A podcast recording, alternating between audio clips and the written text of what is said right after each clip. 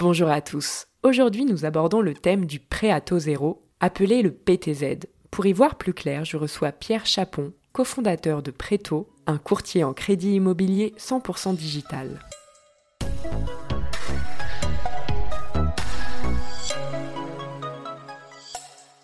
Pierre, qu'est-ce que le PTZ alors le PTZ, c'est comme son nom l'indique un prêt à taux zéro qui permet à ceux qui acquièrent leur résidence principale pour la première fois de bénéficier d'une enveloppe qui du coup aura zéro en taux d'intérêt euh, en complément d'un prêt bancaire classique. C'est un prêt qui permet d'acheter en particulier dans le neuf, mais aussi dans l'ancien avec travaux. Et c'est euh, euh, le prêt aidé qui est le plus populaire en France. Il permet de, faciliter l'accession à la propriété d'entre 50 et 100 000 ménages par an. Très bien, et comment fonctionne-t-il?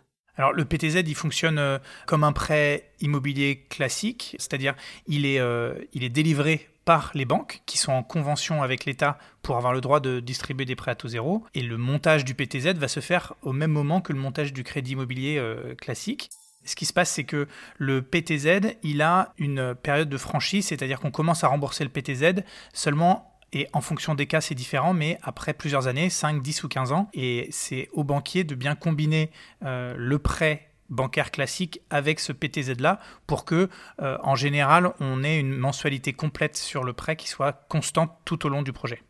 Parfait, mais y a-t-il des conditions pour l'obtenir?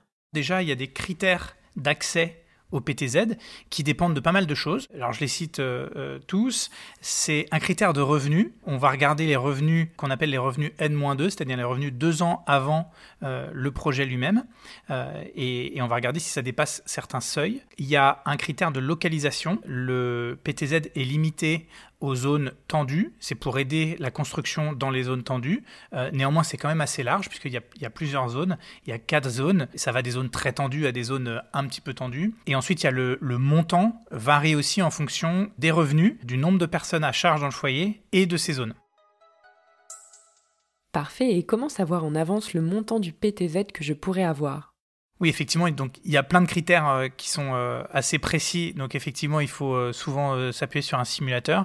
sur Preto.fr, on a un simulateur qui permet, en rentrant simplement les données de, de son projet, de son historique de revenus, de voir exactement le montant qui est possible d'emprunter via le PTZ. Alors les informations qu'il faut donner, c'est euh, le revenu, le revenu deux ans avant euh, euh, le, projet. Donc précisément, si on fait un PTZ en 2021, il faut donner ces revenus 2019 qui apparaissent sur l'avis d'imposition reçu en 2020. Il faut donner la composition de son foyer avec le nombre d'enfants à charge. Il faut donner la zone dans laquelle on souhaite faire ce projet. D'accord, et y a-t-il des changements pour 2022 alors non, il a été décidé de maintenir les mêmes conditions d'accès, donc les mêmes zonages, les mêmes montants, euh, ce qui est une très bonne nouvelle. Il avait été question de changer le critère de prise en compte des revenus, un peu à la manière de ce qui a été fait pour les APL. Il avait été question de, de prendre en compte des revenus plus récents que ceux d'il y a deux ans. Au final, ça n'a pas été retenu, ce qui est en général une bonne nouvelle, de... parce que en général, les gens y gagnaient moins il y a deux ans qu'il y a seulement un an. Donc, euh, pour ce coup-là, le, gouvernement a décidé de rien changer au final. Parfait. Et pour finir, est-ce que vous souhaitez ajouter un dernier mot? Le PTZ, ça s'applique au, projet dans le neuf.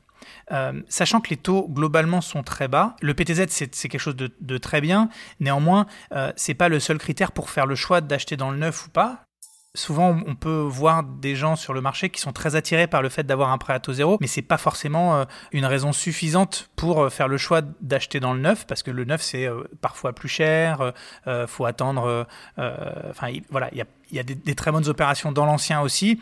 Donc en fait, il faut bien comparer de manière globale avec les taux même sans PTZ qui sont assez bas, le gain entre euh, un logement plus cher ou un, crédit un petit peu plus cher, on peut comparer aussi les options sans PTZ euh, euh, parce qu'un achat immobilier, c'est pas que l'accès à un prêt à taux zéro non plus.